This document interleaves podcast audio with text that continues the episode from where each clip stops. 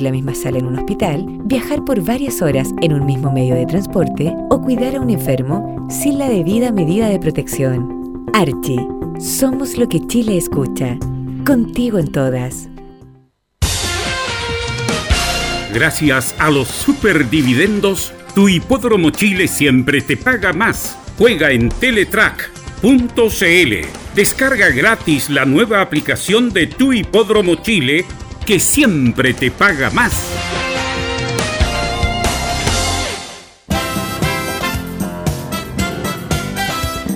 Radio Portales 1180 en amplitud modulada les invita a sintonizar de 20 a 22 horas Portaleando la Noche con su amigo Carlos Zapag.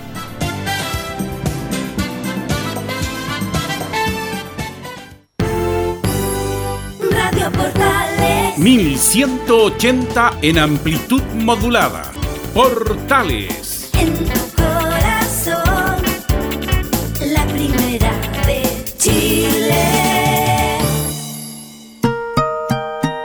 13 horas 31 minutos.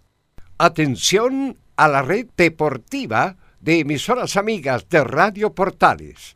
Al toque de gong, sírvanse conectar.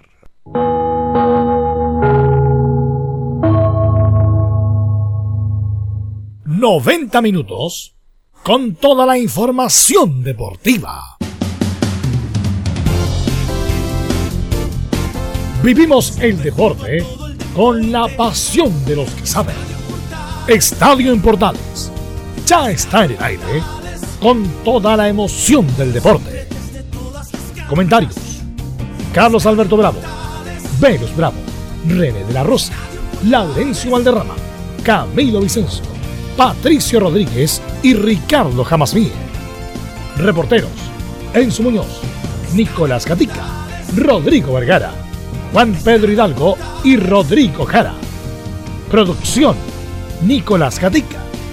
Técnicos: Gabriel González Hidalgo y César Navarrete. Edición: Anselmo Rojas. Dirección: Carlos Alberto Bravo. Estadio en Portales es una presentación de Ahumada Comercial y Compañía Limitada. Expertos en termolaminados decorativos de alta presión.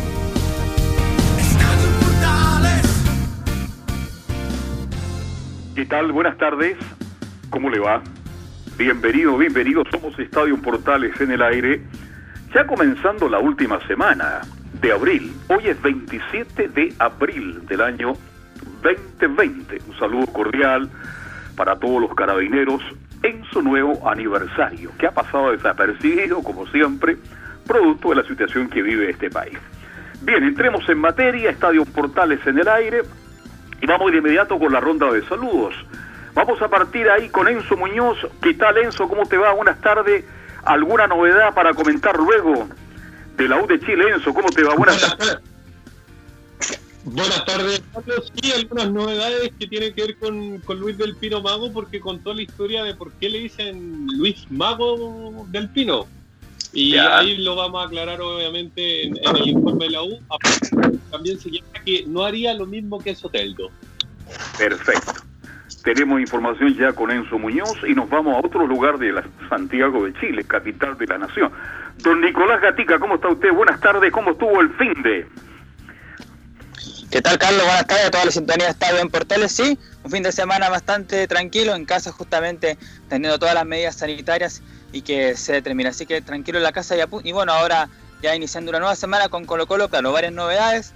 El ex portero Orión golpeó a Mario Salas y otras novedades más que también hay, por supuesto, en el equipo Albo.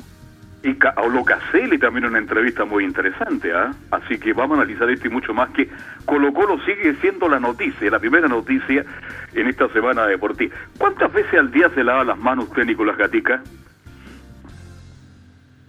Tres, cuatro veces, por lo menos. Bastante poco, ¿ah? Bien.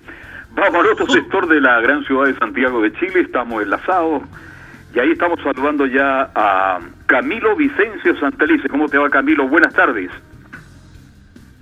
Muy buenas tardes, Carlos, para usted y para todos los auditores. de Estadio Portales, también con novedades en la Católica. Hubo junta de accionistas, después también una reunión con los socios de forma virtual. Respondieron a preguntas como lo que conversábamos la semana anterior respecto al estadio, a la ampliación que se está trabajando en eso. Tenemos declaraciones de Juan Taile y de José María Muljuas. Interesante saber ¿ah? que estén trabajando justamente en la mejora, en la restauración del estadio de la Católica, que lo necesita y mucho porque Católica habitualmente juega con 14, 15 mil espectadores, el estadio ya se hizo un poquito chico, y se hizo chico también para todo lo que significa el mundo futbolístico de hoy, la modernidad, los medios de comunicación. Así que me parece bien que Católica esté preparándose ya para enfrentar un gran desafío que va a ser restaurar su estado allá en lo alto del Gran Santiago, en el sector oriente de la capital. De inmediato, titulares que lee, como siempre, para Estadio Portales, Nicolás Ignacio Gatica López. Gracias, Carlos. Vamos entonces con los titulares de esta jornada de día lunes aquí en Portales. En esta edición y como todos los días seguimos revisando cómo ha afectado el coronavirus al deporte. En Alemania los elencos de la Bundesliga están entrenando y se preparan para volver a las canchas el 9 de mayo. En Italia los equipos volverán a entrenar desde el 4 de mayo. Siguiendo en Italia, en el Bolonia, donde está Gary Medel, aseguraron que el Pitbull no se moverá del club hasta por lo menos el 2021. También en la península varios medios aseguran que Alexis Sánchez partirá a la MLS de Estados Unidos la próxima temporada. En Inglaterra, en tanto, aseguran que la Premier League retomará su actividad el 8 de junio. En Chile, Deportes Iquique comenzó con algunas medidas sanitarias para cuando se vuelva a entrenar. Esto porque la jornada de ayer el plantel, cuerpo técnico y trabajadores fueron vacunados contra la influenza. También, claro, como escuchábamos a todos los, las personas al inicio, sabremos las novedades de los grandes en el fútbol chileno. Y como todos los días cerramos con la épica junto a Fabián Rojas aquí en Estadio en Portales. Perfecto, muchas gracias. Claro, Fabián Rojas tiene una entrevista muy interesante en el día de hoy, así que importante para toda la gente que es amante de la hípica, que esté muy atento justamente a esa entrevista, que ya la tiene, la tenemos prácticamente editada, va a ser en vivo y en directo. Eh, va a conversar con la presidenta del Consejo Superior de la Hípica Nacional, la señora Constanza Burro. Así que eso luego a las 14.30. Bien, Partimos con Colo Colo, Camilo Vicencio, porque mm, Colo Colo en la noticia. Fíjese que esto en medio de arreglarse cada día aparecen declaraciones de distintos jugadores y la relación dirigente-jugadores prácticamente está quebrada absolutamente. Entonces la pregunta que yo me estoy haciendo ya cuando comience el fútbol, cuando se reanude el campeonato, y usted sabe que el tiempo pasa muy rápido, Camilo, va a quedar mucha gente herida, ya estaría en el camino y muchos de los que usted se imagina a lo mejor no van a renovar con Colo Colo. Tal cual esta crisis sanitaria que le vino, bueno, a todos les vino obviamente muy mal, pero acá en Colo Colo, en el fútbol en particular, yo creo que debe ser de los peores en este momento que la, que la, están, que la están pasando, lo, peor que significó para, para ellos. Y claro, y sobre todo que se han involucrado eh, referentes también de, de Colo Colo. Usted mencionaba el caso de Carlos Caselli, que dice que yo me habría bajado el, sueldo. Eh, después aparece Arturo Vidal criticando también eh, la actitud de la dirigencia de Blanco y Negro. Eh, no, se van rodando cada día más. Después aparecen también ahora en otros temas los ex jugadores que partieron, como el caso Orión, que lo, anticipó Nicolás Gatica. está cada día más complicada la situación ahí, en Colo Colo con este manejo. No. complicado lo que está pasando justamente en Colo Colo porque hay declaraciones a favor de los jugadores como Arturo Vidal y Carlos Humberto Casel, el artillero cantor, dice yo me habría aceptado que me bajaran el sueldo. El máximo ídolo del club Colo Colo, creo yo, no sé, habla sobre justamente la postura que tuvo el plantel de, de Colo Colo. Ya antes de entrar ya con los audios, indudablemente que yo no sé si será bueno lo que hicieron los jugadores de Colo Colo. ¿Usted sabe cuánto recibirán en el en el seguro los jugadores de Colo Colo, el tope de seguro, mi estimado Camilo, es de 120,3 UF, es decir, 3.449.000 pesos aproximadamente. Si se hubieran bajado el sueldo en 40%, habrían recibido, pero mucho, mucho más. Claro, y eso fue lo que ellos, bueno, ellos estaban disponibles, igual era, era 40%, ahí lamentable que no se ha llegado a, una, a un acuerdo, pero era bastante igual lo que lo que, lo que estaban dispuestos a, bajarse, lo que pasa es que ellos no se, no se logró ese acuerdo de que les restituyeran posteriormente el sueldo el próximo año. Claro, ahí ahí faltó, no sé, mejor manejo, este porque si los jugadores se fueran dado cuenta de lo que van a recibir ahora, en relación a lo que habrían recibido con el 30 o 40% menos, es mucho más. El problema como de fondo era cómo estaba la devolución. ¿Qué pasaba con la devolución de estas plata? La U lo hizo muy bien, la U llegó a un acuerdo, dijo terminado esta crisis económica de 3, 4 meses, viene la devolución. Bien, pero mi estimado Camilo Vicencio, eh, perdón, de Nicolás Ignacio Gatica López ya tiene, tiene reacciones, tiene audio y lo escuchamos, mi estimado Nicolás. Sí, justamente como Carlos Alberto Oro y también Camilo Vicencio hacían el, pie para esta presentación, claro, Julio Barroso, el defensor de Colo Colo que estaba metido también en este tema, justamente habla, dice, el problema es la devolución del dinero, no estamos reclamando nada extra. El tema acá es la devolución, no sé si, si, lo, si no lo dejamos en claro, es la devolución. ¿Por qué no habría de concretarse una devolución? Nosotros no quisimos hacer un comunicado ni para ofender a Morón ni para ninguno jugador de la quiebra porque nosotros destacamos todo lo que hicieron, lo que construyeron, la grandeza de Colo Colo, porque es la realidad. Nosotros somos una porción bien pequeña en esta historia, que lo tratamos de hacer con corazón, con amor. Lo único que referimos cuando hablamos de ellos que sí jugaron en la quiebra sin lugar a duda, pero que en su momento, cuando fue la, la, compra de la concesionaria, se les produjo la devolución de su salario que habían perdido y nosotros estamos en la misma condición, no estamos reclamando nada extra. Está, para que entiendan, no estamos reclamando nada extra, no estamos reclamando algo imposible de un club tan grande como Colo Colo que en un año, que puede ser el próximo, en dos años, quién sabe, pueda lograr hacer la caja para devolverle a los jugadores, a los trabajadores que hasta en ese momento, este año que terminan el contrato y los que siguen, dejaron la vida por una camiseta que los que más llevamos, más la amamos, sin lugar a duda. Claro, ahí está la declaración de Barroso. Este, son dos cosas distintas, ya lo analizamos con Pelo la semana pasada y con todos ustedes.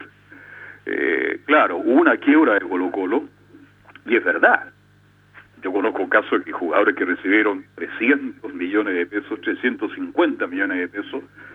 Colo Colo pagó todo.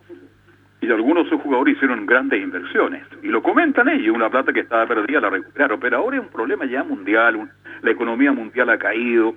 Son situaciones distintas, diferentes. No sé cómo lo ve usted, mi estimado Camilo. Sí, no, absolutamente. Ellos lo, lo recuperaron, ese, claro, en ese caso lo de, la quiebra, tal como lo recordaba, mm, se recordaba la semana anterior. Pero ahora, claro, es, el, es el punto. Y lo, yo creo que lo explica bien, bien Barroso, eh, que, ellos no estaban pidiendo nada, nada excepcional, estaban solo que se restituyeran en algún momento cuando la situación evidentemente ya, ya estuviera mejor el próximo año, ya, tendría que ser, ni siquiera era que fuera ahora, todo este, eh, que fuera ahora a fines de este año, sino que, sino que era el próximo y no sé, ahí desconozco el detalle, ¿por qué no? No se puede llegar a ese acuerdo. Sí, una situación que ya hay muchos involucrados en estas crisis. Se han producido discusión, intercambio de palabras, de ideas, cada cual tiene su opinión. Y usted ve que Morón, un arquero identificado plenamente con Colo Colo, un hombre que está representando a al Club Social y Deportivo Colo Colo, entró en entredicho con sus compañeros, porque el futbolista nunca de ser, deja de ser futbolista. Son tiempos duros, difíciles. Vamos a seguir escuchando algo más, mi estimado Nicolás Gatica, de esta crisis que está viviendo Colo Colo y que da la sensación que va a tener muchas consecuencias en el futuro. Por supuesto, y una de las consecuencias que podría tener, se le había consultado la semana pasada a Paredes si él pensaba justamente renunciar a Colo Colo a fin de año o terminar anticipadamente. Bueno, y Julio Barroso también se le, se le consulta lo mismo, si cuando termine el contrato va a continuar o no. Y justamente Barroso acá dice, siempre defenderé a mis compañeros, si esto genera un rechazo para mi continuidad, lo entenderé. Yo estoy tranquilo, créeme, estoy tranquilo. Más allá de lo que pueda repercutir en la, en la continuidad o no mía en el club, yo estoy tranquilo porque como dije, siempre defiendo a, mis compañeros como los siete años que me ha tocado estar en Colo Colo y lo seguiré haciendo hasta el final. Si esto en cierto modo genera un rechazo para mi continuidad, obviamente lo entenderé, pero, pero créeme que yo a cada equipo que voy trato de defender sin lugar a dudas a todos mis compañeros porque son trabajadores, porque nosotros venimos de una esencia que muy pocos saben cómo, cómo la vivimos, cómo la enfrentamos de nuestros inicios. Entonces, por ahí tenemos eh, en ciertas cosas malas también, pero tenemos muchas que son buenas y, si hay algo que tenemos es la solidaridad. Claro, yo escucho a Russo ahí, ah, ah, ah, está haciendo papel de víctima, obvio, este, todos partimos de cero en, en todas nuestras actividades y sabemos permanentemente que el futbolista por historia viene de una extracción muy baja y pero los tiempos van cambiando y los seres humanos van cambiando en la medida que les va yendo mucho mucho mejor. Yo creo que aquí a la larga cuando uno empieza a analizar y a conocer el problema entre los jugadores de Colo Colo y los dirigentes, de las dos partes creo, mi estimado Camilo Vicencio, cometieron errores ¿ah? de no llegar a un acuerdo y evitarse todo esto que llegan los noticiarios en la franja deportiva y también estaciones de radio, porque Colo Colo es noticia, como es la U, como es Católico, como es el fútbol en general, eh, estimado Camilo. Tal cual, como hoy día decían alguien en Mercurio, que es un verdadero papelón, por así decirlo, lo que, lo que está, lo que se está viviendo entre, a propósito de esta situación entre, entre los jugadores y, y blanco y negro. Sí, de esa, de esa manera podría ser, porque eh, ha pasado a ser esa principalmente la, la información en, en Colo Colo. Sí, hay problemas en Colo Colo, ya lo dije, Casilli por un lado hace declaraciones bastante fuertes, pero respetuosas, Morón sale por otro lado, en fin, por ahí Vidal defiende la, la, el accionar, y usted se mete en la encuesta, no sé si usted ha revisado la encuesta, mi estimado Camilo, están parejitas, ¿eh? por decirle 34% a favor de los dirigentes y 34% a favor de los jugadores, y un sector muy mayoritario que no opina al respecto.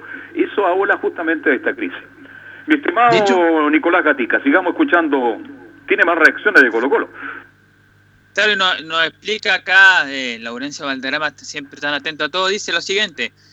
Dice, explica que los jugadores pedían que las lucas se restituyeran en enero y que la dirigencia no quería devolver todo el sueldo porque estimaba que no correspondía. Así que eso, un poco para aclarar esa situación de lo del problema que hay entre los jugadores y la dirigencia de, de Colo Colo.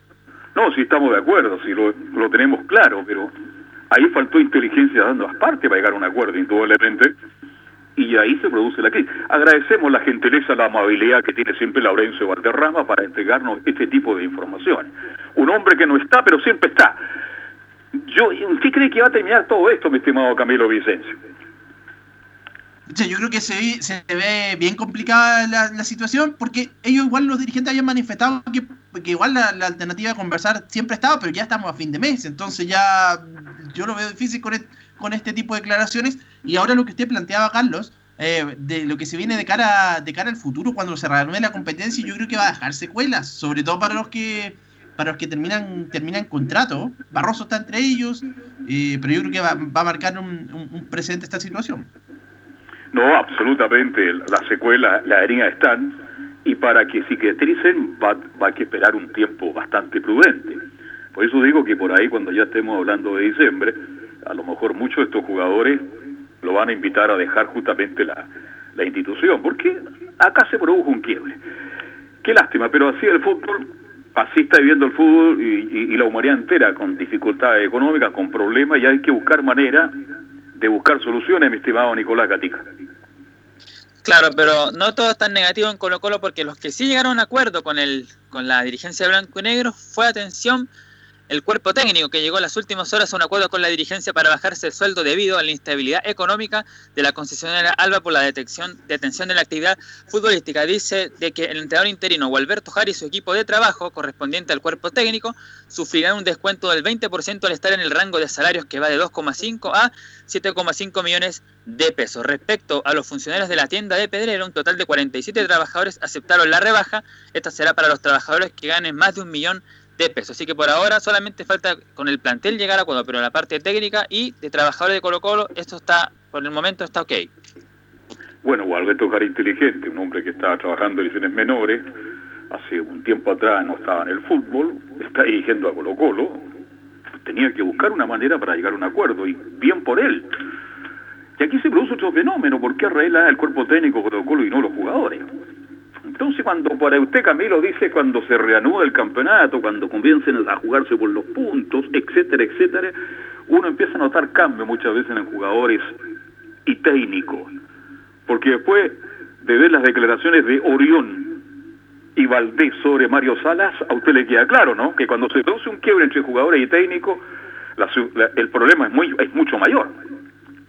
Y sobre todo que eso, eso que usted mencionaba, lo de mm, a propósito de lo de Orión y Jaime Valdés, eh, se llevó a la cancha después ya luego, cuando ya había un quiebre los últimos partidos de que estaba Mario Salas, si bien ellos ya, ya no estaban, pero se había, se notaba una sensación, una sensación extraña que obviamente en ese momento no lo iban a reconocer. Pero se acuerda que nosotros dijimos que en algún momento iban a hablar los jugadores y ahora ya, ya de poco fueron, han empezado a hablar, han, han empezado a criticar a lo que fue ese proceso.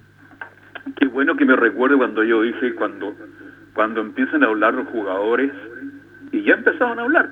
Bueno, Valdés habla siempre, ¿ah? Siempre, siempre, en las redes sociales, siempre está e inquieto Valdés. Y Orión, bueno, lo sacó Mario Salas, creo que se equivocó Mario Salas, porque Orión, Orión yo hablo de lo futurístico, Camilo, ¿ah? Nicolás Gatica, yo hablo solamente de lo futurístico. Creo que Orión dentro del campo de juego cumplió. Un buen arquero, muy regular. Y le puso presión justamente a Cortés, que hasta ahora no, no rinde de acuerdo a las expectativas. Y el, caso de Valdés, que ha hecho una buena campaña en los pocos partidos que se han jugado por Deporte La Serena, a mí no me sorprende en absoluto porque es un tipo que le gusta hacer declaraciones. Y deben haber otros más. No sé quién salió defendiendo el otro día a, a Mario Salas. Y me, me gustó mucho leerlo y escucharlo porque representa lo que yo siempre dije. ¿Cuándo jugó Mario Salas al estilo Mario Salas en Colo Colo? Nunca. Porque no tenía los jugadores. Entonces ahora todo el mundo reconoce que Mario Sala no tuvo los jugadores para jugar al estilo de Mario Sala y a lo mejor esa es una de las tantas razones por las cuales le fue mal el equipo de Colo Colo. Nicolás Gatica. Bueno, pasemos a escuchar ahora porque Colo Colo no, no se quedó ahí, los jugadores no se quedaron ahí. Vamos a escuchar al, abogado que pertenece al CIFUP, que ve un poco, va a comentar las medidas que va a tomar el plantel Colo. Y la primera que escuchamos del- de este abogado que se llama Alfonso Canales dice que la inspección del trabajo determinará si las decisiones de BIN son conformes a la ley. El plantel se comunicó con, con el sindicato, no solicitando nada judicial, nada, nada administrativo tampoco, sino que para tomar conocimiento de, sus derechos, ¿cierto? Sus derechos laborales, algunas cosas, algunas asesorías. Y el sindicato, tal cual lo hizo con Temuco, va a presentar una denuncia eh, a la Dirección del Trabajo, quien en la que iniciará un procedimiento de fiscalización y determinará si, si lo- las decisiones que, que ha tomado Blanco y Negro están en conformidad a la legislación laboral vigente, ¿me entiendes? Sobre todo no otorgar el trabajo convenido, eh, eventualmente el pago del salario del mes de abril, ya que habían pactado teletrabajo, eh, perdón, trabajo a distancia, entonces eso es lo que va a determinar una eventual fiscalización. Trabajo a distancia. Hemos tenido la suerte algunos el privilegio de contar con la tecnología, en este caso Radio Portales. Bueno, los medios de comunicación, todos casi están trabajando a distancia. ¿ah? Pero en el fútbol es distinto. No sirve mucho, tiene que haber un contacto, un trabajo físico permanente. Entonces, vamos a ver qué pasa. Bueno, pero va a ser la inspección del trabajo, como siempre, la que tiene la última palabra, en este caso, mi estimado Camilo Vicencio. Tal cual, así que habrá, habrá que esperar a, a esa situación ahí en, en la dirección. Ojalá que, bueno, ya, ya se traspasó esa, esa negociación entre, entre los clubes y entre el club, entre los jugadores y bien digo, y el- la dirigencia de Blanco y Negro, y ahora ya tiene que ver acá la dirección del trabajo entonces. Tenemos más de Colo Colo, mi estimado Nicolás Gatica.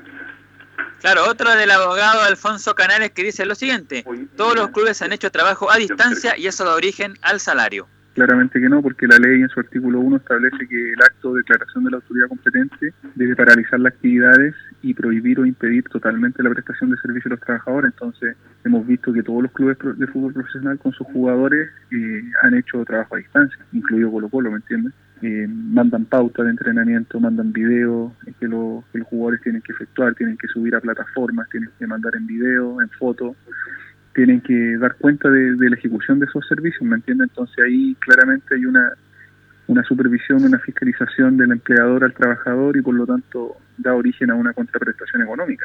Y esa contraprestación económica es el salario.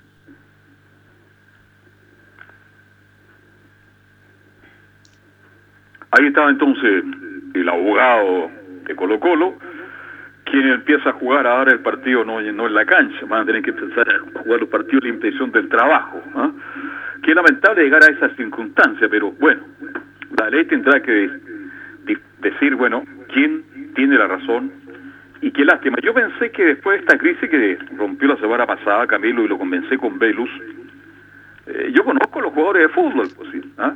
Dije, van a llegar a un acuerdo, un entendimiento, van a buscar la manera, pero al final estas declaraciones cruzadas de muchos jugadores, partiendo por paredes, ¿ah? que ha sido muy fuerte, se produjo definitivamente un rompimi- rompimiento y hasta ahora definitivamente esto está absolutamente entrampado. Creo que la decisión quedó ya en manos de la inspección del trabajo. Es una pena que Colo Colo, estando en un momento económico, yo diría bueno, Colo Colo no está en una crisis económica muy fuerte en relación a otros clubes. Pero si Colo Colo tomó esta determinación, su dirigente tomaron esta determinación, es porque vieron que esto era para largo y que había que tomar algunas, no sé, precauciones al respecto de lo que está pasando en la economía mundial, Camilo Vicente. Tal cual, porque se le preguntaba a Aníbal Moza en esa conferencia la semana anterior de que normalmente los clubes deberían tener eh, un. A ver, si tienen los jugadores, deberían tener más o menos un, el dinero presupuestado, lo que van a tener durante el año. Pero claro, ahora les trastocó este tema por porque no van a estar recibiendo bueno lo- los dineros, por, entre otras cosas, por la recaudación de los partidos que tenían de la Copa Libertadores. Eh, eh, bueno, eh, lo, lo mismo también de. mm, eh, los mismos, solo tendrían lo- prácticamente los dineros de- del CDF, por ahí van, van perdiendo y me imagino que por eso llegaron a esa decisión de, obviamente, acogerse a esta ley de protección al empleo. Claro, eh, todo cambió. Y bueno, y esas plata Colo Colo, bueno, si se reanuda todo, apostemos que todo se va a normalizar, si todos queremos eso. A mí me gustaría que mañana saliéramos todos a trabajar, que todo el país estuviera activo, eso es lo que se necesita y qué bueno que la gente se dé cuenta que cuando no hay trabajo, no hay actividad, los, eh, países no crecen, hay algunos que son opositores a eso. Hay que trabajar, hay que producir, todos queremos eso, pero hoy día lamentablemente no se puede porque este enemigo invisible, como yo le llamo, no lo podemos atacar todavía. Dios quiera que se arregle todo en Colo Colo porque de verdad eh, lo que ha ocurrido es preocupante y Colo Colo, como bien dicen algunos, podrá recuperar todo su dinero cuando comience la actividad, Copa Libertadores, etcétera, etcétera. Por eso entiendo que un sector de los dirigentes no fue inteligente y tampoco los jugadores para llegar a un punto de encuentro que habría evitado todo este tremendo escándalo, mi estimado Nicolás Ignacio.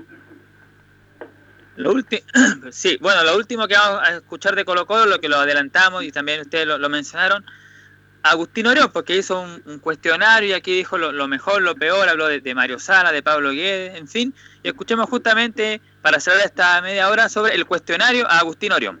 Ídolo de chico, Eh, Mondragón, Maradona o Messi. los dos. Mejor jugador en tu posición actualmente. Eh, Bufón, Mejor equipo del fútbol argentino Boca, y del chileno. Colo Colo, Mejor jugador con el que jugaste. el Messi, ¿Quién ganaría, el Boca de Bianchi o el River de Gallardo? el Boca Bianchi, ¿Qué es peor, perder una final contra tu clásico rival o descender? descender obviamente, Tu mayor logro, eh, haber llegado a la final del Mundial, sueño pendiente, haber salido campeón del mundo, mejor jugador con el que jugaste, Messi, jugador con el que más te puteaste, con Falcao, atajar un penal o un mano a mano. no, un penal. Mejor camiseta que cambiaste, No, no le doy importancia. eh, mejor técnico que tuviste Eh, dos, eh, Sabela y Guedes, y el peor, eh, Mario Salas, tu mayor virtud. eh, ser constante, Si no hubiera sido jugador, hubiera sido. cualquier cosa, no tengo problema, ¿En qué gastaste tu primer sueldo? no me acuerdo. Bien, ahí termina la encuesta que está muy de moda y que son muy interesantes y uno las puede discutir, cada cual tiene su idea. Este, por ahí fue clarito, el peor técnico, Mario Salas, Orión.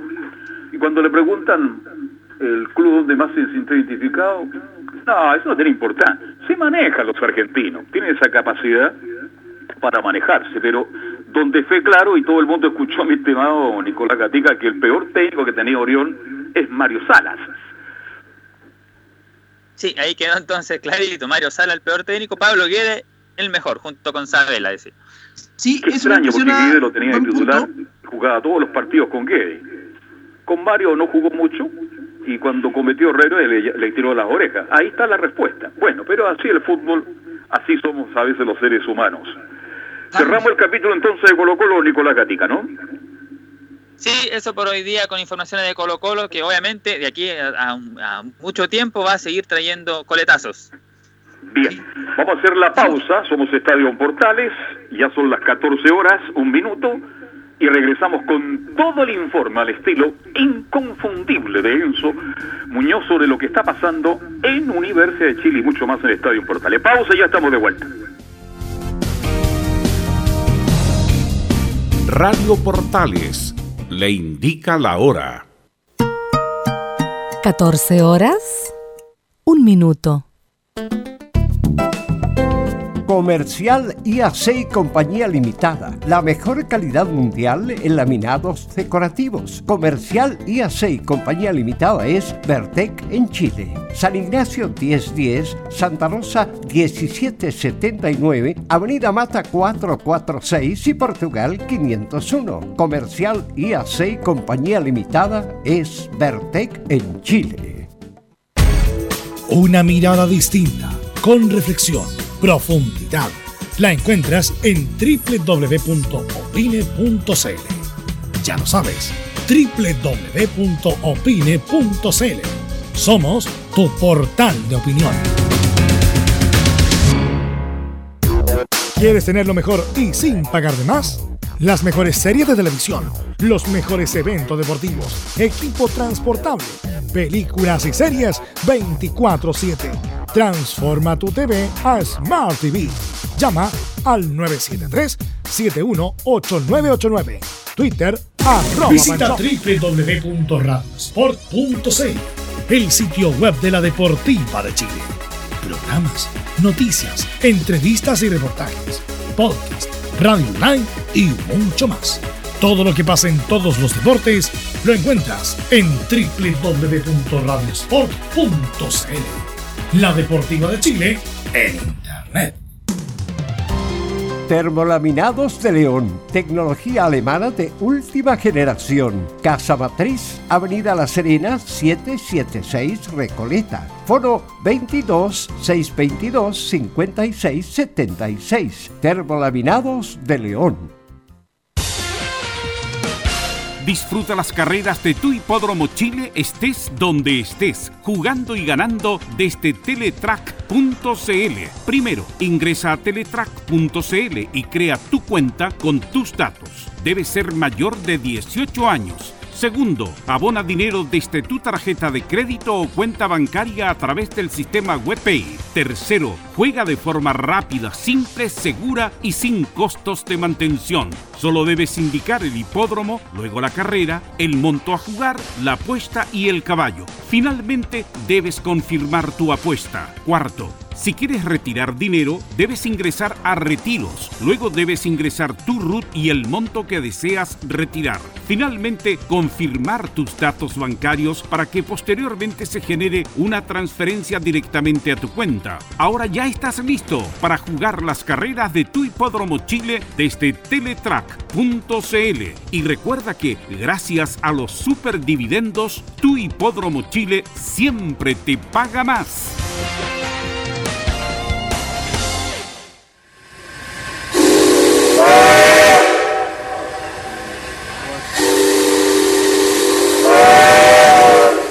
Salvador Fernández regresa a la estación principal, Radio Portales. Escúchelo todos los días, lunes a domingo, con su programa El Tren del Recuerdo y la más linda música de todos los tiempos. Lo esperamos esta medianoche en Estación Portales.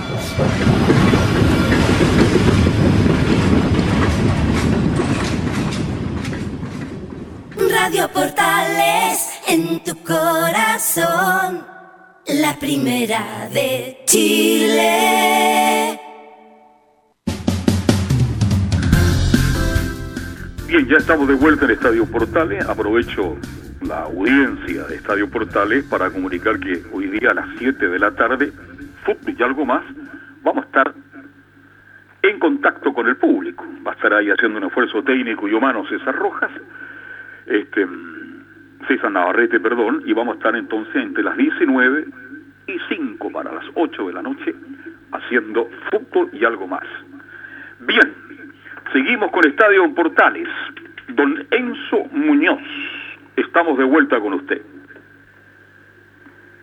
Eh, buenas tardes, Carlos. Eh, como, como lo señalábamos, eh, vamos a escuchar las declaraciones de Luis del Pino Mago, pero antes de ingresar a eso, hay que hacer una pequeña acotación porque, o sea, una pequeña, mm, una pequeña noticia que, que dio Universidad de Chile. ¿Se acuerda que la semana pasada hablábamos de que a los jugadores más antiguos de que hubieran vestido la camiseta azul se les había entregado una caja con alimentos, y cosas para, para precisamente tratar de, de, paliar un poco lo que es esta crisis del, del COVID-19.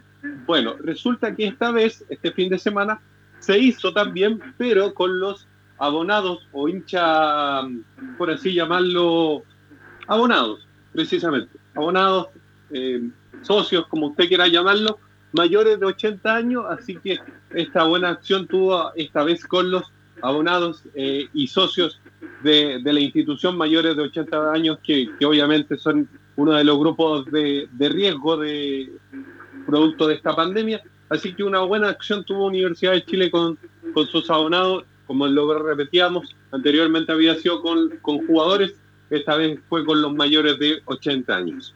Qué buena noticia, porque eso indica en los clubes no tienen que perder la identidad con sus asociados, con sus hinchas, con su gente, si el público que hace grande a la institución.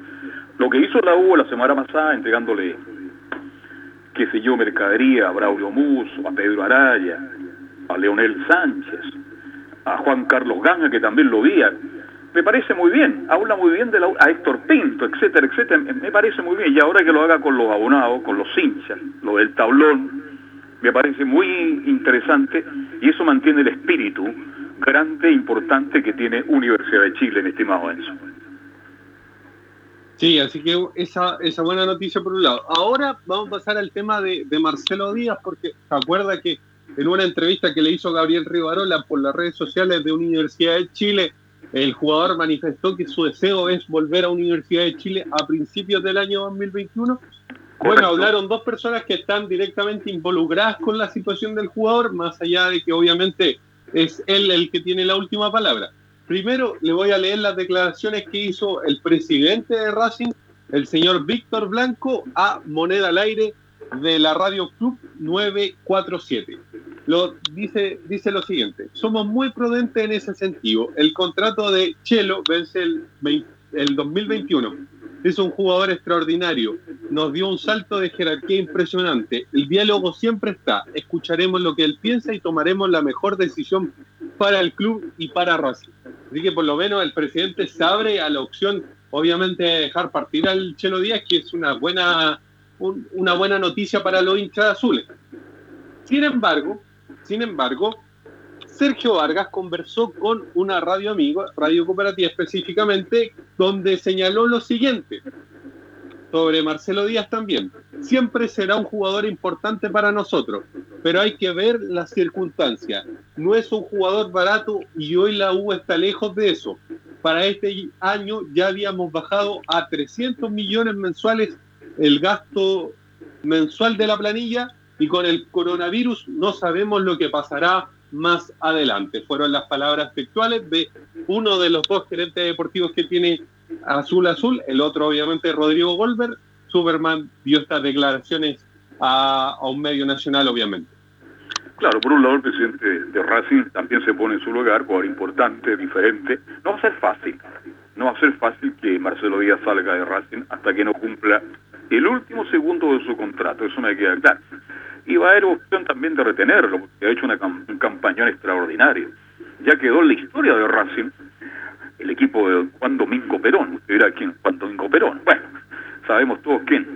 Y en respecto a sus eh, honorarios, a su sueldo, no es un jugador barato bajo ningún punto de vista, así que tendríamos que darle tiempo al tiempo a Enzo Muñoz para saber qué va a pasar con Marcelo Díaz, que ojalá algún día cumpla su sueño, vuelva a la U, por el bien de la U, y también por el bien de él y tengamos la dicha y la suerte de verlo jugar acá en los pactos nacionales.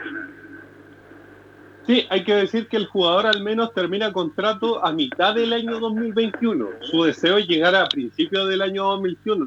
2021, lo que parece casi imposible con respecto a las palabras que uno puede o, o las de- lo que uno puede despren- desprender de las declaraciones de, de Superman Vargas, pero lo más probable es que si no llega a, a principios del año 20 2021, como es su deseo, llegue a mitad de año, porque termina contrato con Racing y termina siendo un jugador, un jugador libre, el cual puede negociar con cualquier club.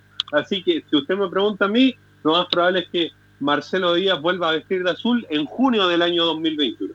Y ahora, siguiendo con, con las declaraciones, habló Luis del Pino Mago, jugador venezolano, que llegara a reforzar a Universidad de Chile a principios de este año, proveniente de Palestino. Y se acuerda que hubo toda una polémica con Luis del Pino Mago porque por ahí Palestino dijo que la U está negociando de mala forma con el jugador venezolano. Bueno, Sí. habló Luis del Pino Mago sobre su llegada a Universidad de Chile. Escuchemos lo que dice el jugador y después obviamente lo podemos analizar. Yo en diciembre estaba en negociaciones con, con Palestino, eh, no se pudo no se pudo llegar a un acuerdo para, para la renovación. Y nada, justamente el otro día que, que cerré, o en esos días, dos, tres días siguientes, que, que cerré la negociación con Palestino y me quedé en el aire realmente porque no, no tenía ni idea de que, de que me iban a llamar de, de la U, se ponen en contacto conmigo, de que había un interés entonces, nada, por ahí después me reuní con el profe, me comentó todas las intenciones, todo el tema de juego. Y nada, gracias a Dios se, terminó cerrando con los inconvenientes que hubo en ese momento, innecesarios, pero, pero se terminó cerrando y, gracias a Dios pude llegar al club. Así que ahí están las palabras de Luis del Pino Mago, que obviamente se refería un poquito a esa polémica que involucró a Jorge Huawei, acusando derechamente a su, a su par, eh, José Luis Navarrete, de, las negociaciones con Luis del Pino Mago, Carlos. Eh, interesante, porque Luis del Pino Mago siempre estuvo en el último tiempo en los planes de la Universidad de Chile. Como lo estuvo también Faría en su momento dado. Y lo que dice Huawei después, bueno, nos acordamos perfe- perfectamente de la polémica que se armó, pero en Palestino estaban al tanto. Soy testigo. Si yo fui a ver a Palestino siempre y conversaba con... No puedo dar nombre, pero se sabía que en un momento dado Luis del iba a dejar la U. Y usted sabe que en el fútbol, Enzo, si yo, yo quiero contratar, por ejemplo, a Enzo Muñoz, el mejor 10 del campeonato, y termina contrato el 30 de, de diciembre de este año, voy a esperar el día 28 para conversar con el representante Enzo Muñoz. Converso mucho antes. Si así se maneja el fútbol, así se manejó siempre y se va a manejar en los próximos mil años. Bueno, y el Pino Mago ha sido un refuerzo interesante. Mm, Yo espero un poquito más de él porque en Palestino le di mejores partidos. Escuchemos otra más desde el Pino Mago que tiene que habla de, un jugador que, que es compañero de la selección y que jugara obviamente en Universidad de Chile y del cual los hinchas no, no lo quieren mucho. Estamos hablando de, de Jefferson Soteldo, jugador que en sus redes sociales ha publicado bastantes cosas en contra de, de Universidad de Chile. Cuando le han preguntado, escuchemos qué es lo que piensa de esta situación. ¿Haría lo mismo él o no? Escuchemos lo que dice Luis del Pino Mago. Él tiene su personalidad, él sabrá lo que, lo que, lo que hace bien, lo que, lo que le parece bien, lo que no le parece bien. Entonces, se me hace difícil emitir una opinión, por lo menos yo, de- eh, desde mi lugar, eh, no lo hiciera, pero, pero él, él quizás lo ve de una manera diferente. Entonces, cada quien es libre de expresarse como quiere y, y- y lógicamente eso le traerá consecuencias buenas o malas después de que, de que haga las cosas como las haga. Ahí escuchamos. La, Luis el Mago ya está en la U, está bien, y esperar que rinda cada día más, estimado Enzo. La última que vamos a escuchar de Luis del Pino Mago tiene que ver con, con su nombre. Muchos se, se han preguntado cómo es que se menciona el Luis del Pino Mago, Luis Mago del Pino. Aquí lo responde el jugador venezolano. Yo fui con mi, cuando yo me presenté en las categorías inferiores, mi abuelo fue el que me llevó, mi abuelo por parte materna, de mi segundo apellido, y él lo, a él lo llamaban por ese apellido. O sea, lo llaman, no le dicen su nombre, sino le dicen mago solamente. Señor Mago, él me presentó, eh, me llevó y, y desde ahí yo quedé con, en- en- dentro del fútbol venezolano, quedé con, con el segundo apellido, eh, que me decían solamente el segundo apellido. Ahora, este, yo no me refería a lo de Soteldo. Bueno, Soteldo ha tenido declaraciones ha entrado en polémica, le gustó la polémica a través de las redes sociales, con los hinchas de la U, y algunos hinchas de la U, usted sabe, por su muñeco que venden con, venden con agua, ¿eh? ¿sí o no? Sí, es verdad. Si no, pregúntele a Pablo Arangui.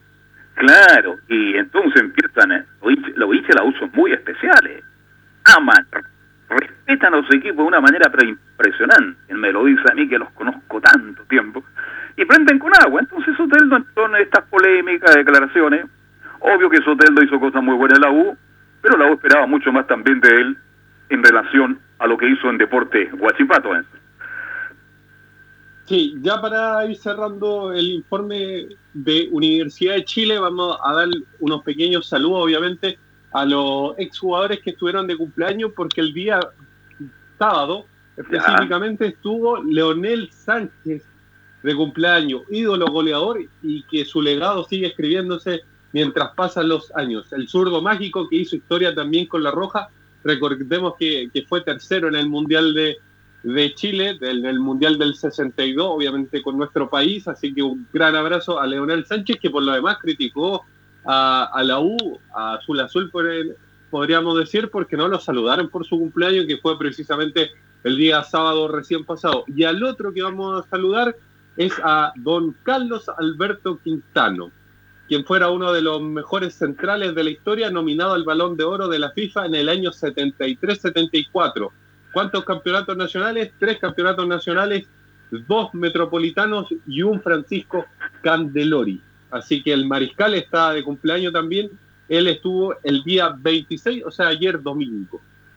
A ver, sobre Leonel, sabemos lo que fue Leonel. Leonel es la U. Leonel, uno de los mejores puntos izquierdos de la historia del fútbol chileno.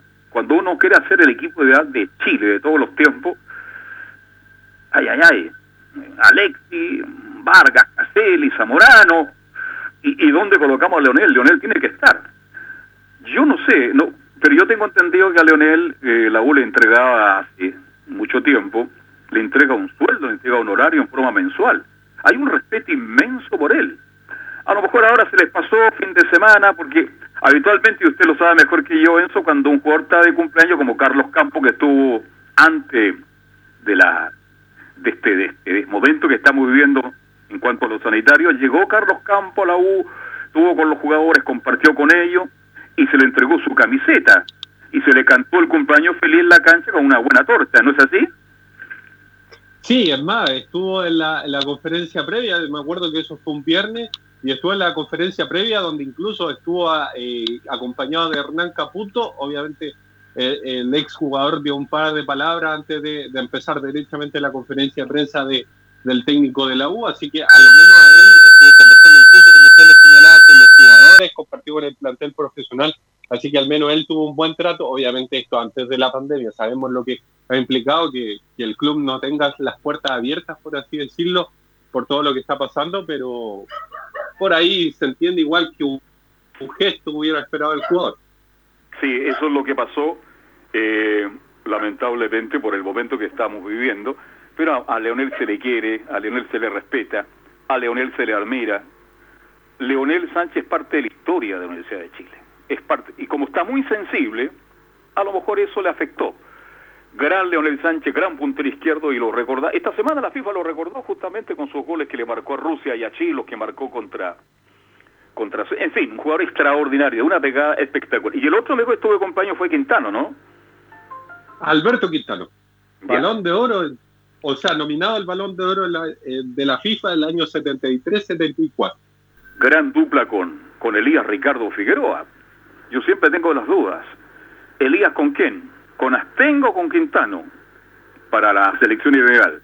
Depende del rival, depende del rival, pienso yo, pero Quintano fue un gran defensor. Como técnico le fue mal, y lo digo con el mucho respeto y con el cariño que le siento, como técnico le fue muy mal. No tenía la personalidad Alberto Quintano para ir a un equipo como la U, y soy testigo en el camarín. Ahí en el camarín, cuando la U ganaba partido al final, Quintano tiritaba y se sentaba y quedaba una hora totalmente tendido ahí en el camarín porque era un tipo que sufría con los resultados de la U. No le fue bien como técnico, pero como jugador creo que ha sido uno de los mejores zagueros centrales de Chile. En esa época recuerdo cuando jugaba con Elías Figueroa, hay un centro delantero como Chumpitá, que era pequeñito, metro sesenta y ocho. Igual le hacía goles a Chile de cabeza cuando defendía a la selección de Perú. Así que un saludo cordial para el gran Leonel y para Alberto Quintano, gente identificada plenamente con Universidad de Chile, mi estimado Enzo Muñoz. Sí, así que eso con Universidad de Chile, obviamente los saludos correspondientes a estos dos jugadores históricos del conjunto azul.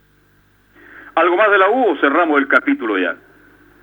Eso nomás con Universidad de Chile por hoy día. Mañana vamos a ver qué, podemos tenerle, obviamente, para la edición central de Estadio Portal. Bien, eso, que tenga una excelente tarde, siga cuidándose y nos reencontramos, si Dios quiere, mañana en la edición central de Estadio Portales. Chao, hasta mañana. Buenas tardes. Bien, se va en su Muñoz y ya tenemos el contacto con Camilo Vicencio Santelice para hablar de Universidad Católica Camilo. Tal cual que por parte de los jugadores siguen en vacaciones, van a estar hasta el 12 de mayo.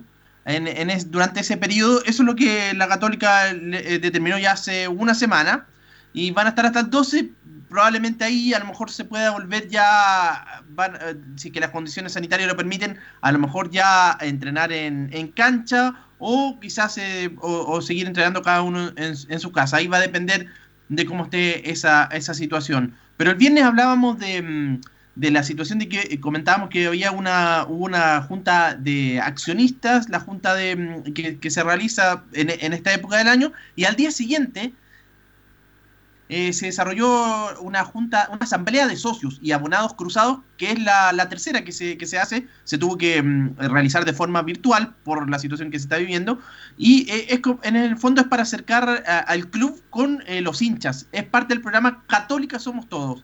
Ahí estuvo el presidente Juan Tagle de Cruzados, el gerente de José María Boljubasic y también... Carrasco no está, en, no está en esa línea Carrasco, ¿no? No, no, no está, no está considerado. ¿ah? Le gustaría, pero no está. No está. así que, pero le gustaría de todas maneras estar más involucrado. Pero había unos socios también, bueno. Oiga, no se ría, pues Camilo, por favor. No, no, no, para nada, sí, pero solo no, está, pero no está considerado.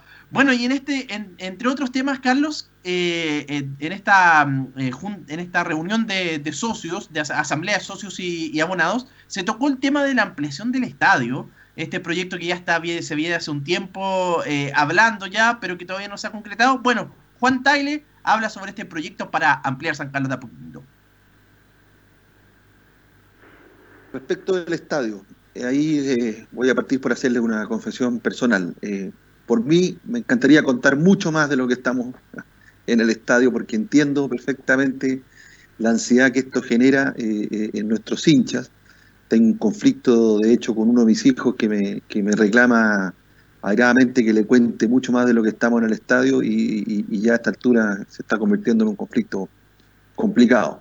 Pero la verdad es que todo el resto de la comisión, eh, del directorio, nuestros asesores eh, y, de hecho el equipo que está trabajando eh, tiene razón al, señalarme que en esto hay que ser muy cauto porque hay mucha información todavía que es reservada, hay muchas decisiones estratégicas que tomar frente a las autoridades, frente a los distintos actores que tienen relación con un proyecto de esta naturaleza. Bueno, hay parte de lo que de lo que hablaba de proyectos para ampliar el estadio y en el siguiente este audio, Juan Taile también habla sobre el financiamiento eh, para, este, para el estadio. Estamos, como digo, también trabajando en el tema de financiamiento. Obviamente, el tema de financiamiento tiene dos aspectos. Primero, el financiamiento inicial que uno requiere para poder ejecutar la obra, eh, y luego eh, el financiamiento que requiere el proyecto una vez construido para ir sirviendo esa deuda que sin duda vamos a tener que tomar para poder ejecutar. Es decir, nosotros vamos a tener, un, por ejemplo, un sponsor que le debiera dar el nombre al recinto, pero ese sponsor no nos va a dar el pago completo de lo que vale la obra, nos va a ir pagando un monto anual, que nosotros esperamos que sea por un periodo de 15 años, eh, y que nos va a permitir eh, pagarle a quienes nos van a prestar la plata inicialmente para, para ejecutarlo. Bueno, Camilo, usted sabe que en el mundo pasa mucho. Estadio, a ver, por, Estadio Universidad Católica San Isidro, usted me entendió, ¿no? Ellos van a financiar parte, ¿no siento, de la construcción por 15 años. Eso se da mucho en, los grandes estadios del mundo y Católica creo que va por ese camino. Tal cual, por ahí, eso es lo que están, lo que están viendo. Y los otros temas que no, que, no quería dar más detalles era porque todo este tipo de, ampliaciones, y él decía de, proyectos como él ponía el, tema de los energéticos, entre otros, eh, tiene, que, tiene que tener una conversación con los em, vecinos, con las autoridades, obviamente. Con la Por eso eso también, con la BIM. Claro, que es hincha fanático de la, usted sabe que la BIN es hincha de la católica, pero no sabe la gente que la es muy futbolero, pero futbolero. En los viajes de Católica en Copa Libertadores yo me encontré muchas veces con él porque era un tipo que ama el fútbol, le encanta el fútbol, igual que el guatón Torrealba, su vecino ahí en Vitacura.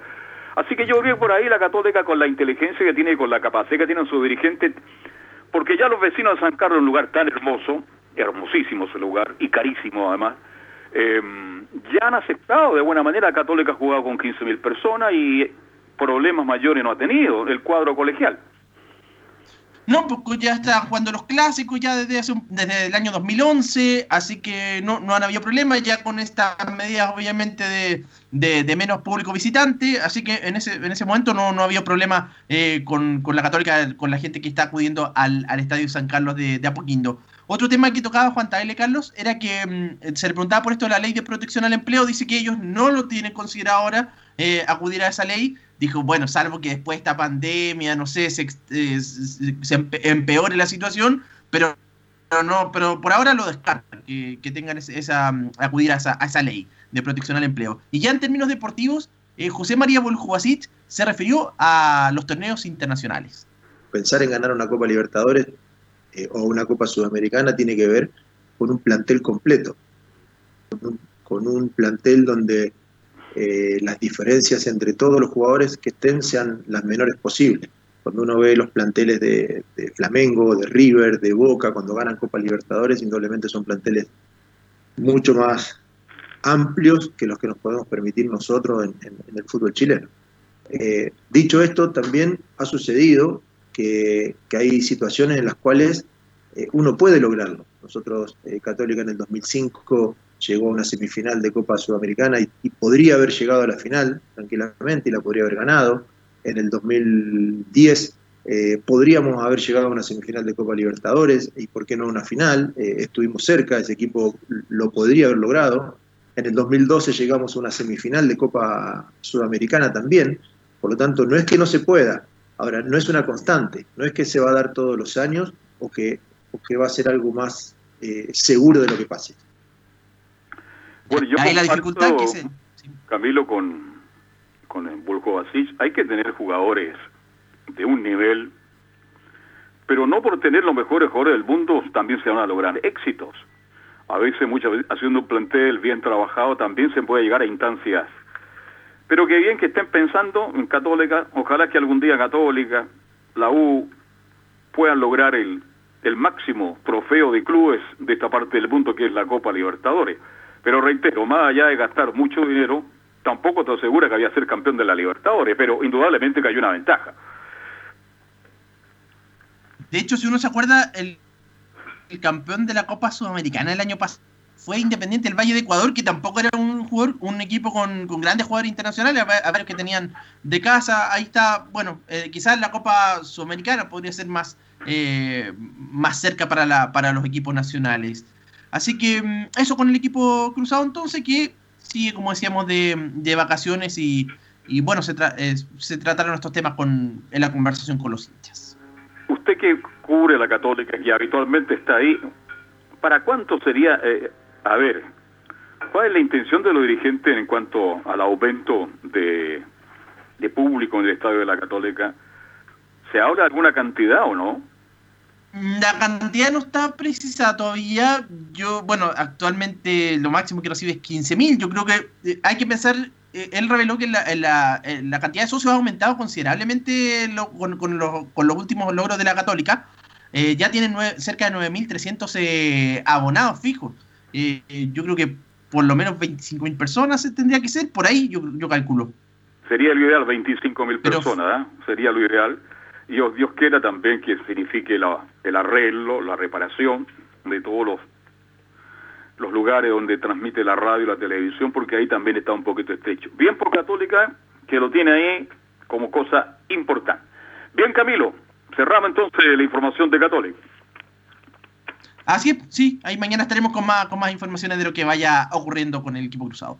Que tenga una buena tarde. ¿eh? Igualmente, Carlos, muy buenas tardes. Gracias, buenas tardes. Vamos a hacer la pausa, 14 horas con 30 minutos. Gabriel González Hidalgo, hacemos la pausa y ya nos metemos con todo el mundo de la hípica. Radio Portales le indica la hora. 14 horas 30 minutos. Termolaminados de León, tecnología alemana de última generación. Casa Matriz, Avenida La Serena, 776 Recoleta. Foro 22 622 56 76. Termolaminados de León. ¿Cómo debe ser el aislamiento en la casa si me contagio de coronavirus? Los médicos pueden enviar a los pacientes leves a recuperarse en su casa bajo las siguientes condiciones. El contagiado debe dormir en una pieza solo. Si no se puede, que tenga al menos un metro de distancia con otros. La habitación debe tener ventilación. Moverse lo menos posible por la casa. Tener sus propios utensilios para comer, vasos, bombillas, cubiertos, etc. y no compartirlos. Se debe lavar con detergente. Preferir toallas de papel y usar una toalla individual. La persona que atienda al enfermo debe usar mascarilla y lavarse las manos tras cada contacto. En caso de tener contacto con fluidos corporales, debe usar guantes desechables y ojalá delantal plástico. Los desechos deben ponerse en una bolsa plástica, cerrarla y botarla. El baño debe ser desinfectado al menos una vez al día con cloro diluido en agua, 450 cc de agua y 50 cc de cloro, y también desinfectar la ropa sucia y todos los textiles usados por el paciente se deben poner en bolsas plásticas y no se deben agitar. Hay que lavarlos a máquina a 60-90 grados Celsius con detergente normal y secar bien. Todos quienes viven con el paciente deben ser monitoreados por la autoridad sanitaria. Archie somos lo que Chile escucha. Contigo en todas. ¿Quieres tener lo mejor y sin pagar de más? Las mejores series de televisión, los mejores eventos deportivos, equipo transportable, películas y series 24/7. Transforma tu TV a Smart TV. Llama al 973-718989. Twitter arroba panchón. Comercial IAC y Compañía Limitada. La mejor calidad mundial en laminados decorativos. Comercial IAC y Compañía Limitada es Vertec en Chile. San Ignacio 1010, Santa Rosa 1779, Avenida Mata 446 y Portugal 501. Comercial IAC y Compañía Limitada es Vertec en Chile. Gracias a los superdividendos, tu hipódromo Chile siempre te paga más. Juega en Teletrack.cl. Descarga gratis la nueva aplicación de tu hipódromo Chile que siempre te paga más.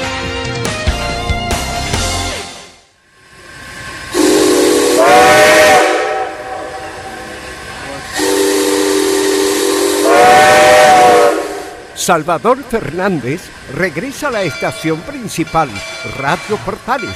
Escúchelo todos los días, lunes a domingo, con su programa El Tren del Recuerdo y la más linda música de todos los tiempos.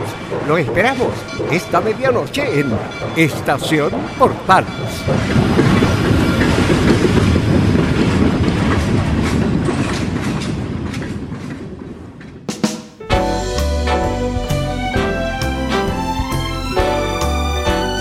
Radio Portales, en tu corazón, la primera de Chile.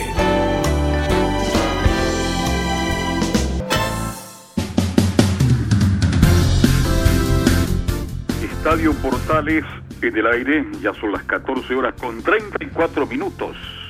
Ya estamos conectados, ya estamos en contacto y los saludamos. Don Fabián Globito Roja, ¿cómo estuvo el fin de semana, don Fabián? Buenas tardes. Muy buenas tardes, eh, Carlos. Eh, ¿Cómo le va? Un gusto saludarlo también a todo el público de estadio en, Portal. Un fin de semana con bastantes eh, noticias en Estados Unidos. Siguen demostrando la calidad que tienen Raúl Mena y también Héctor Isaac Berríos, pero la contingencia en nuestro país es más eh, preocupante también de lo que pasa porque estamos ahí expectantes de lo que pasará con la respuesta del gobierno y justamente en aquello queremos conversar eh, con la presidenta del Consejo, Carlos, porque ya la tenemos en contacto. Bien, yo la dejo usted para que converse. Yo lo voy a escuchar atentamente. Es la máxima autoridad de la hípica, así que es una nota exclusiva de Estadio Portales portales de Arica a Punta Arena, la gente de la hípica va a conocer entonces, en la voz de una voz autorizada, Fabián, lo que está pasando y lo que puede pasar con el mundo de la hípica. Así que lo dejo ahí y lo voy a escuchar con mucha atención. Muchas gracias, Carlos. así es, eh, ya estamos en contacto con eh, la señora Constanza Burr, presidenta del Consejo Superior de la Hípica Nacional. La vamos a saludar de inmediato. ¿Cómo está, señora Constanza? Un gusto saludarla.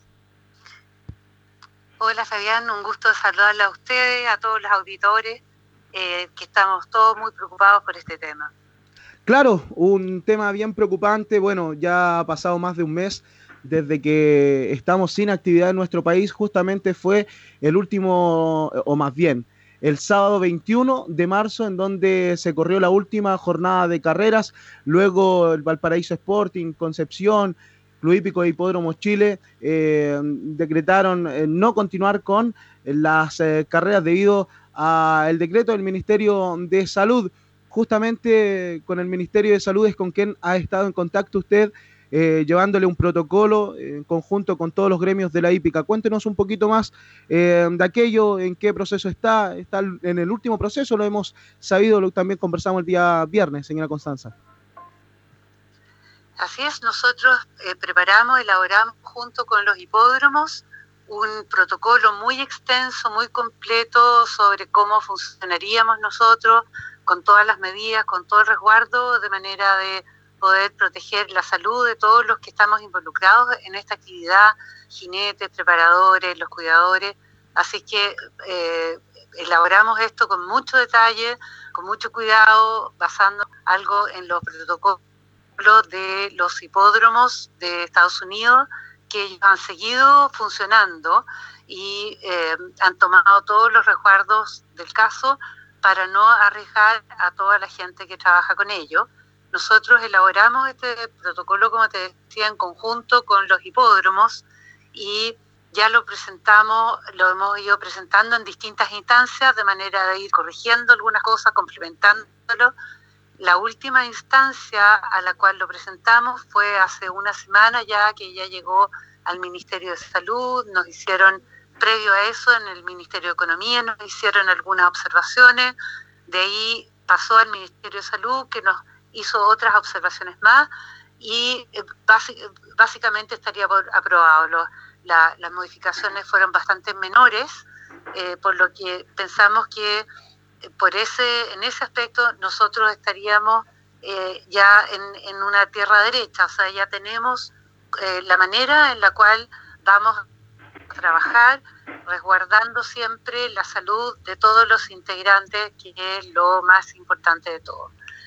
Eh, entonces nosotros con ese protocolo y también, también con las cartas de, de todos los gremios que han sido algo muy importante, en que todos los gremios están eh, de acuerdo eh, de, volver a la actividad y, eh, con conciencia de que es una actividad que es muy difícil dejarla estar. Uno tiene que cuidar a los animales, los animales tienen que moverse, tienen que correr y todos los gremios están de acuerdo en que ellos con estos protocolos que los protegerían a ellos estarían de acuerdo con volver a, la actividad.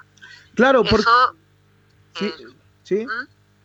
No, lo que le iba a decir, una Constanza, disculpe, porque, por ejemplo, hay varias entidades como algunos malls que han mandado algunos protocolos al Ministerio de Salud. Sin embargo, por ahí algunos trabajadores eh, han, eh, no han apoyado quizás los protocolos. Sin embargo, acá están todos en el mismo camino, porque tanto los gremios de cuidadores, preparadores, capataces, eh, jinetes, todos tienen el mismo horizonte, que quieren que vuelva a las carreras. No así eh, lo hemos estado indagando en, otros trabajos, quizás algunos trabajadores no quieren porque tienen miedo. Sin embargo, en la hípica todos trabajan en conjunto.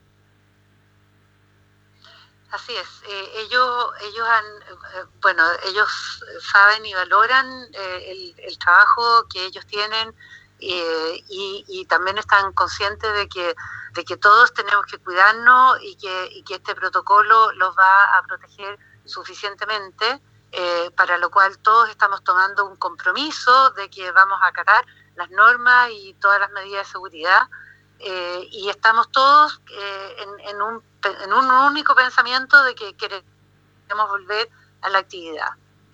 Señora Constanza, por ahí también debido a esto los trabajos se han llevado a cabo por las mañanas pero también eh, nos han llegado algunas críticas que eh, algunos trabajadores no han estado cumpliendo con, con algunos de los eh, mínimos protocolos que se, les se les pide. sí, eso, eso es, a mí también me han llegado esos rumores de que la, gente no ha estado cumpliendo bien con, todas las, normas. En realidad, la gente que está yendo actualmente a trabajar en las mañanas en los hipódromos es gente que está autorizada por la resolución número 88 del Ministerio de Hacienda, en la cual se permitió a las personas que trabajaban con determinado tipo, en determinado tipo de actividades, como por ejemplo esta, que trabajan con animales vivos a los cuales hay que seguir atendiendo, hay que seguir alimentando y movilizando, esa gente tenía algún tipo de, eh, de autorización para seguir acudiendo a sus puestos de trabajo.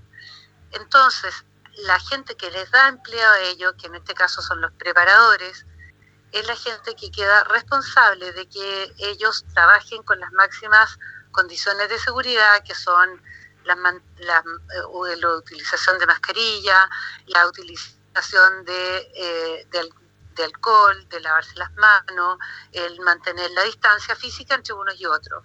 Eh, eso es eh, un, no ha, no ha habido un protocolo especial para ellos, sino que es el que el de todos los empleadores del país. ¿ah? No, no es que haya habido un protocolo especial de la hípica. Eh, por lo tanto, lo que ahí faltaría es que los hipódromos, que son en, los lugares donde estaban alojados todas estas actividades, ellos eh, hicieran, recordaran a esta gente, a los empleadores y también a, a los mismos trabajadores, que son las personas que en último instante ya son, son adultos, son gente responsable, que ellos eh, guarden todas estas normas. Señora Constanza, me espera unos segundos porque usted sabe, como todos los programas eh, en radiales, eh, acá en Estadio Portales, tenemos que visitar nuestro, nuestro aviso que siempre está pendiente porque en el Hipódromo Chile siempre paga más. Vamos a la pausa y ya volvemos. Gracias a los superdividendos, tu Hipódromo Chile siempre te paga más. Juega en Teletrack .cl. Descarga gratis la nueva aplicación de Tu Hipódromo Chile que siempre te paga más.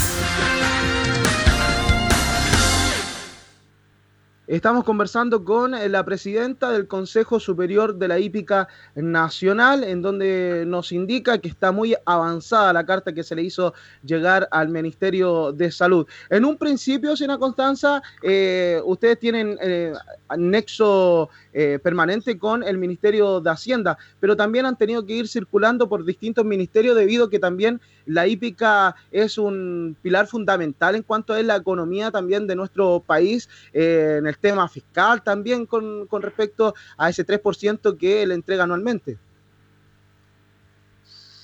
Así es, nosotros, el Consejo Superior de la Hípica depende del Ministerio de Hacienda pero eh, nuestra pero la persona que debe autorizar y que nosotros podamos volver a funcionar y el que tiene que analizar estos protocolos es el Ministerio de Salud. Y por eso nosotros nos hemos presentado ante el Ministerio de Salud. Eh, primero fuimos directamente, pero después fuimos viendo que se iban necesitando algunos otros elementos que presentar y, de ahí fuimos solicitando ayuda. Eh, por último fue del Ministerio de Economía, que fue la, fueron las personas que en última instancia eh, no, nos presentaron al, al, señor ministro Mañalich. Señora Constanza, el día viernes lo conversábamos, nosotros quisimos ir a la fuente más eh, confiable, a, quien está encargada de todo lo que se está realizando con este protocolo. Hoy en día nos dice que está muy avanzada la conversación, pero circuló una noticia eh, a eso del día jueves, día viernes, que eh, la hípica incluso tendría fecha para el 12 de mayo. ¿Cómo toma esta noticia usted hoy que podemos conversar más a fondo? Bueno, eh, la verdad es que yo no, no sé la, de esa información. Nosotros eh, solo manejamos lo que a nosotros nos informa, nos informan directamente del, de, ya sea del Ministerio de Hacienda, de Economía, que fue esta, última presentación, y eh, muy probablemente la respuesta que dé finalmente el Ministerio de Salud. Nosotros no tenemos otra información que esa y hasta el momento no hemos recibido una respuesta oficial. Eh, nosotros, eh, como te decía antes, lo único que sabemos es que esto está muy avanzado porque está todo presentado y aprobado, pero eh, la última palabra la tiene el ministro de Salud porque él es el que maneja todas las cifras del país, en qué estamos en el manejo de esta pandemia, qué es lo que es lo responsable y adecuado, y, él es el que tiene que dar esa, esa última palabra y esa es la que nosotros esperamos. Eh, no, no sé, no sé del resto, no, no puedo responder yo por algo que no, que desconozco. Lo que sí es claro es que está muy avanzado, eh, está aprobado, solamente falta que lo diga, lo decrete el Ministerio de Salud. También en uno de los temas, eh, señora Constanza, usted me hacía mención de que se ha estado viendo y revisando mucho lo que es la hípica de Estados Unidos, en donde mantiene algunos hipódromos abiertos pero también nos hacía llegar una información nuestro colega y amigo Matías Busto, que siempre está cubriendo la hípica internacional, que en el corral de Todd Fletcher, uno de los más famosos de Estados Unidos, muy ganador de Grupo 1, se dieron a conocer algunos eh, cuidadores con este COVID-19. Eh, ¿Qué es lo que diferenciaría eh, para nuestro país con respecto a, Estados Unidos, que no es el primer caso, también vimos tiempo atrás que también Javier Castellano, jinete, también salió con COVID-19 positivo. Bueno, yo creo que eh, toda la gente que trabaja en la hípica está inserta en un, en un país, en un grupo, y que la probabilidad de que haya infección y enfermedad es tan alta como en cualquier otro, no, sé si tan alta como en cualquier otro grupo, pero, pero también está dentro de las posibilidades muy, muy probables. Así que no podemos pensar de que en la hípica no vamos a tener casos. Lo importante es que no tengamos más casos que, eh, que, en, otras actividades o que estemos arriesgando el, el tener estos más casos. Eh, eh, eso es una situación a la cual podemos vernos enfrentados en que, en que aparezca algún caso positivo, pero, pero así como, como en cualquier otra actividad del país puede aparecer un caso positivo, eso es eh, inevitable. Ok. También en ese sentido, eh, cambiando también el tema, pero manteniéndonos en la misma línea, hace unos días escuchábamos al preparador Sergio Inda que con esto y el protocolo que le habían hecho llegar, eh, todos tendrían que, van a tener que aprender mucho de aquello, porque nosotros mismos que estamos eh, insertos en la hípica y vemos a diario en la Troya, eh, que a veces hay más personas de las que deberían estar cuando los preparadores incluso le están entregando las instrucciones a los jinetes, cosas que deben cambiar a futuro. Mira, yo estoy también muy de acuerdo con esto y la verdad es que era algo que varias veces eh, nosotros habíamos hecho eh, ver esto a los hipódromos, que ah, eh, muchas veces que había gente que no correspondía, eh, que, hacía peligrar además porque pasan caballos al lado, al lado de niños o al lado de un público que, desconoce cuál es el comportamiento de los animales. Eh, eh, en, otras partes del mundo eso es mucho más restringido, pueden entrar a estos lugares solo aquellas personas que corresponden a esa carrera y, y bueno, así como en muchas otras cosas hemos visto que esta desgracia va a servir de oportunidad para hacer mejora, yo creo que eso es un aspecto eh, importante y ojalá que, lo tomemos. Estamos hablando con eh, la presidenta del Consejo Superior eh, de la Hípica Nacional, con buenas noticias, esperando que el Ministerio de Salud se mencione al respecto de la hípica.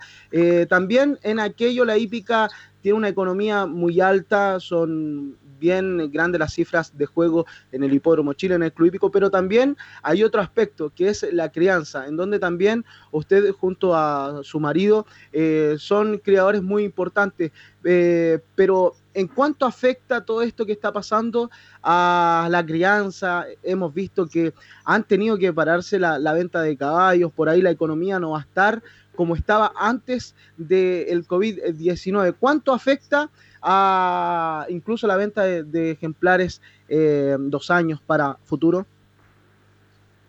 Bueno, afecta muchísimo porque nosotros somos un, otro eslabón de la cadena nomás y, tan, tan afectado como la hípica se va a la crianza porque eh, los premios van a bajar y, el, y los el, precio de un caballo en, un remate tiene mucho que ver con, la posibilidad de que la persona que lo remata eh, alguna vez pueda eh, por lo menos pagar su inversión y, por, y si es que los premios son, son bajos porque van a tener probablemente que bajar por, porque eh, primero va a haber que pagar todo este tiempo que hubo sin carrera y después probablemente por, por la dificultad de las apuestas, de, que volvamos a, establecer apuestas por Internet eh, en, la cantidad suficiente como para mantener esta actividad. Esta, actividad se, se, mantiene exclusivamente con las apuestas. Y, en la medida que, de que las apuestas estén afectadas, se van a afectar todo, los premios incluidos. Y como estábamos conversando, la crianza es solo eh, es una parte que no se ve, una parte al principio, pero, pero que obviamente está afectada en la misma cantidad. Claro, y, en ese contexto también en el último tiempo han desaparecido aras muy importantes, Ara La Compañía, Ara Santa Amelia, y también ustedes como Aras Paso Nevado, eh, Aras Don Alberto, también Aras Sumaya, han invertido mucho en lo que son los padrillos. Eh, vendrán números negativos para la crianza chilena y quizás a futuro se tendrá un, un, un, stop en cuanto a traer ejemplares de afuera para, para mantenerlos acá como padrillo? Eh, probablemente, o sea, sí, eso de todas maneras va, a ser eh, números negativos de todas maneras este año, eh, porque la verdad es que normalmente son son bastante cercanos a lo negativo. La, crianza es una, una actividad eh, muy, muy difícil. La verdad es que no es fácil vender un, caballo al precio que realmente vale, porque eh, llegar con un ejemplar al a remate implica haber tenido al menos 12 ejemplares que quedaron en el camino o, por, o porque la, la yegua no llega a término con su, con su preñez o por, que mueren o porque se lesionan. Así que en realidad cuando uno compra un caballo está, está pagando casi tres caballos en un, en un criadero. Es, es, muy difícil llegar con un caballo en, buenas condiciones a, a, las ventas. Eh, y así que la, la, crianza es una, una actividad que, es bastante dificultosa para poder salir adelante y, y si es que y si es que toda la actividad está en, Medro eh, probablemente eh, va a haber bastante gente que, que, o va a reducir su, su plantel de yeguas madres eh, o va a invertir menos en, reproductores. Claro, bueno, muchísimas gracias, señora Constanza. Nos deja muy, muy informado con respecto al acontecer hípico nacional y no solamente nacional, sino que internacional. Eh, El tiempo nos apremia, son las 14 horas con 55 minutos. Muchísimas gracias por este contacto, contacto, señora Constanza, y muchísimas gracias.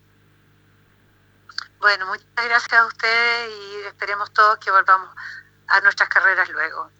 Muchas gracias. Ahí estábamos en contacto con Bien. la presidenta del Consejo Superior de la Hípica Nacional, ¿sí? La señora Constanza Burro, ¿ah? cuidadora también, ¿ah? Y no le pregunté por Ana Gatini usted, ¿eh? ¿Mm? Claro. Bien, buena nota. En el fondo, mi estimado, cuando escucho la nota con muchísima atención, va a depender de la autoridad sanitaria. Yo le iba a preguntar, ¿y qué pasa si mañana dice ya, vuelve la hípica? ¿Cuántos más van a aparecer haciendo fila para ir a hablar con la autoridad sanitaria para volver a la normalidad? Interesante pregunta, ¿no? Pero bueno, Dios quiera que la hípica pueda volver lo más pronto dentro de lo posible, mi estimado Enzo. Perdón. Por favor, ¿por qué le, por qué le dije Enzo? ¿Por qué le dije Enzo? Enzo está muy atento a la entrevista del día de hoy porque está muy entusiasmado con la hípica. Bien, amigo Globito, este, estamos cerrando entonces el capítulo de hoy para volver mañana, ¿te parece? Ok, muchas gracias, don Carlos. Estamos en contacto entonces para mañana. Buena nota, cerramos el capítulo. Le agradecemos a Gabriel González Hidalgo como siempre y nosotros mañana a las 13 horas con 30 minutos volvemos con todo el deporte nacional e internacional, con el- todo el mundo de la hípica al estilo inconfundible de Estadio en Portales. Y esta tarde a partir de las 7 los invito cordialmente para que nos reencontremos con fútbol y algo más. Un abrazo, buenas tardes, hasta mañana.